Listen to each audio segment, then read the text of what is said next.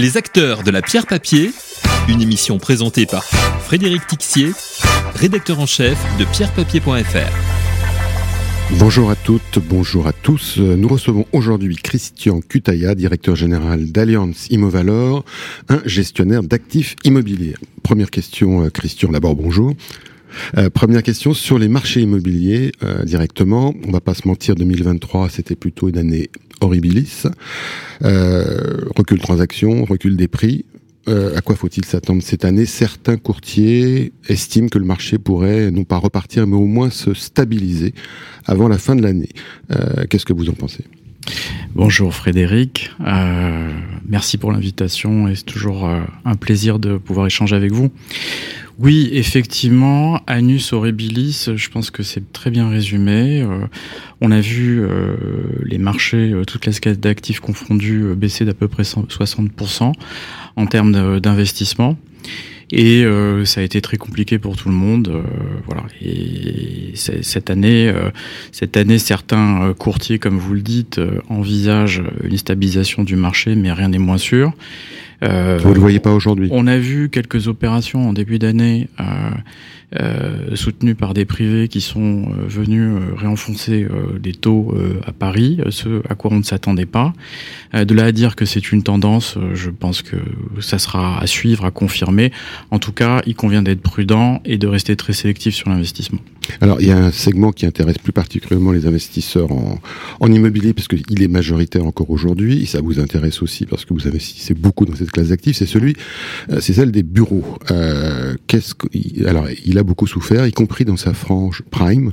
Euh, quelle est votre analyse sur ce sujet? On commençait à l'évoquer, mais est-ce que le bureau peut se stabiliser en 2024 Alors, euh, la crise immobilière est d'abord une crise financière et liée à une montée mécanique des taux, puis correction de marché par l'investissement. Euh, nous, ce qu'on constate, c'est que euh, la correction euh, a été relativement me- mesurée, en particulier sur nos fonds. Mais je sais qu'on n'est pas là pour, euh, c'est pas le moment de parler de nos fonds. Euh, notamment dans la composante prime, on s'est aperçu que même si sur, si sur certaines classes d'actifs immobilières et d'autres segments immobiliers non corps, les, les corrections étaient de plus grandes amplitudes.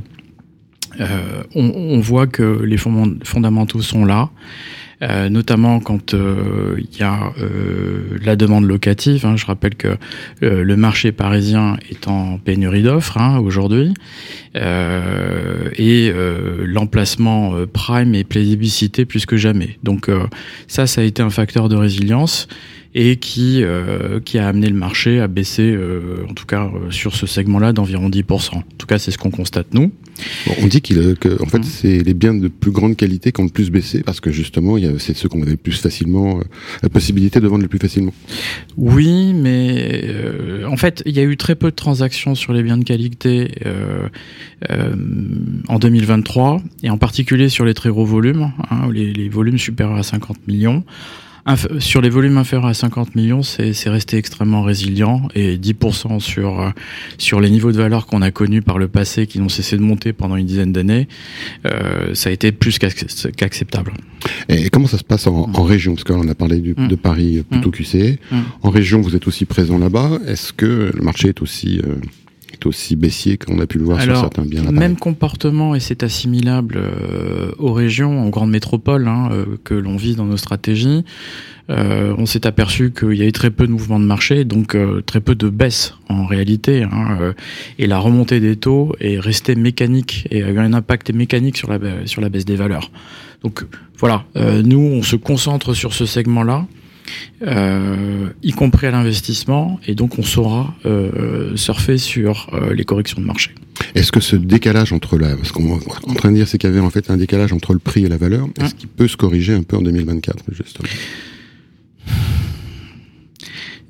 Je pense que le, le décalage entre le prix et la valeur était de très grande amplitude l'année dernière.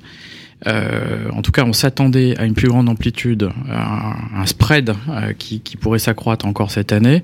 Et puis, ces premières opérations de début d'année sont venues un petit peu taire euh, cette légende. Euh, donc, c'est à voir. Voilà, on ne peut pas le dire à l'avance. Euh, il faudra qu'il y ait un retour des investisseurs pour que euh, la demande d'investissement croisse et, et, vienne soutenir euh, les valeurs. Les valeurs ne pourront pas se soutenir sans une demande d'investissement qui se développerait. Alors aujourd'hui, justement, ce qui compte, c'est les évaluations, malheureusement, mm.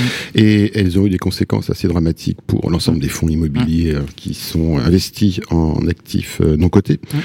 Euh, le marché des SCPI, des EPCI, des SCI a souffert. Il est en phase de décollecte, en tout cas pour les EPCI et les SCI. Les, SCPI résistent encore, mais on ne sait pas pour combien de temps. Mais elles sont confrontées à des problèmes de liquidité. Donc en fait, aujourd'hui, clairement, il y a un marché des SCPI à deux vitesses. Est-ce que vous pensez que ce marché peut perdurer? Euh, sachant qu'on a d'un côté des jeunes SCPI qui collectent, des anciennes dont on parlera de vos produits euh, plus tard, mais dont vous faites partie, même si on sait que vous vous en sortez plutôt bien. Mais ce, ce dichotomie des marchés de la SCPI peut, perdurer selon vous? Alors. Euh... D'abord, euh, cette correction euh, des taux a, généré une correction des valeurs et a généré quelque part euh, je dirais, en tout, en tout cas pendant un laps de temps de 18 mois, un début de remise en question euh, de l'attrait pour la classe d'actifs. Je pense que c'est ça le constat de départ. Donc vous pensez que la classe d'actifs immobiliers va redevenir attractive pour une partie des souscripteurs en 2024 ou plus tard?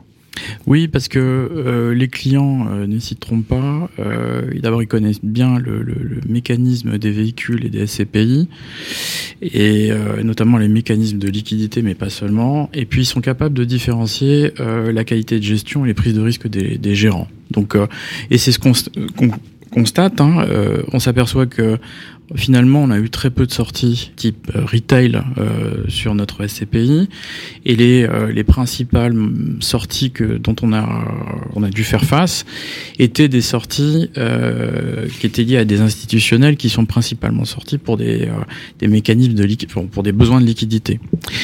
Et D'accord. Et donc en fait, on va passer justement maintenant à, aux produits gérés par Allianz Immovaleur. Rappelez-nous juste euh, en deux mots quels sont euh, les différents véhicules que vous gérez. Je rappelle que vous gérez environ 5 milliards d'actifs aujourd'hui. Oui, alors euh, deux SCPI, hein, le flagship que tout le monde connaît qui est Alliance Pierre, euh, qui fait plus d'un milliard de capi. Et puis euh, la SCPI Alliance Home qui a été créée il y a trois années, euh, voilà, euh, qui, a, qui a décollé en termes de collecte et pour laquelle nous avons décidé de faire du stop and go pour aller chercher des investissements relatifs. Voilà. Ensuite, deux SCI hein, qui sont référencés à unité de compte dans Alliance Vie, hein, qui sont Alliance Invest Pierre, Alliance Invest Pierre qui est le flagship des UC, et puis euh, Alliance Immobilier Durable qui a été lancé euh, en milieu d'année dernière et sur lequel nous comptons beaucoup. D'accord, on va y revenir.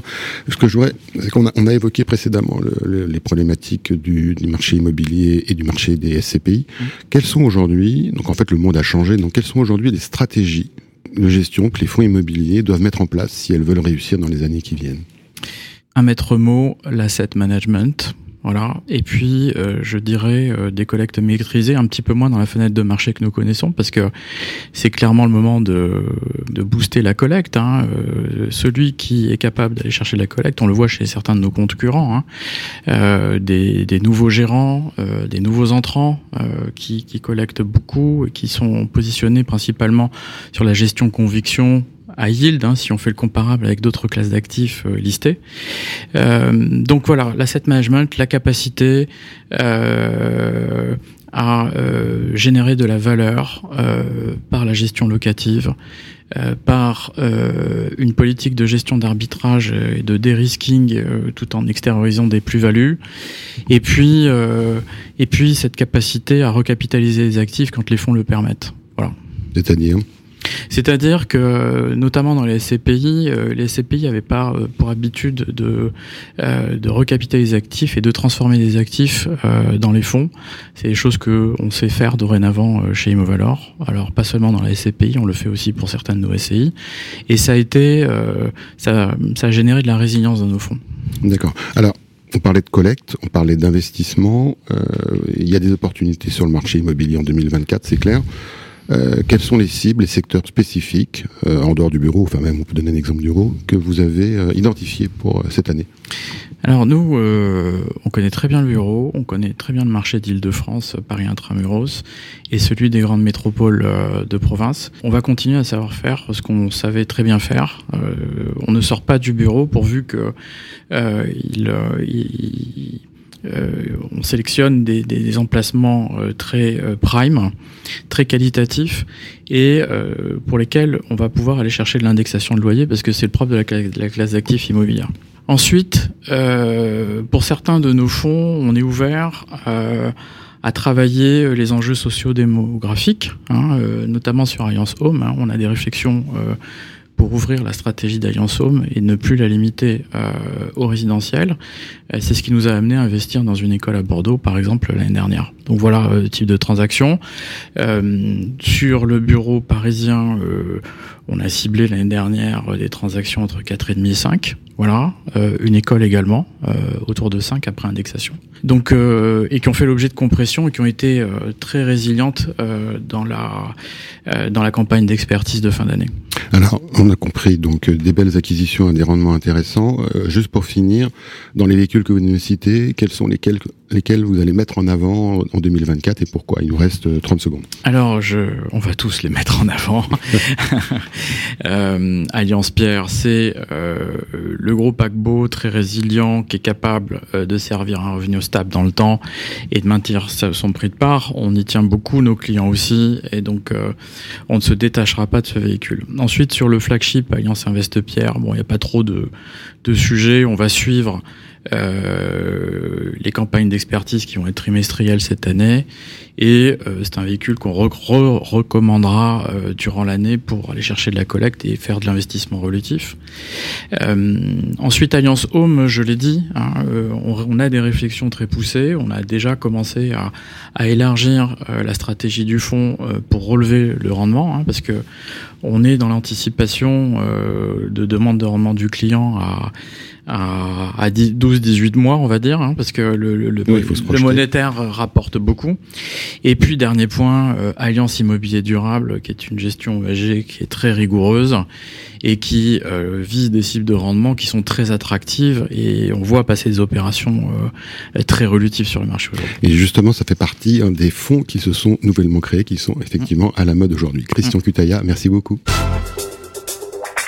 Les acteurs de la pierre papier une émission présentée par Frédéric Tixier, rédacteur en chef de pierrepapier.fr.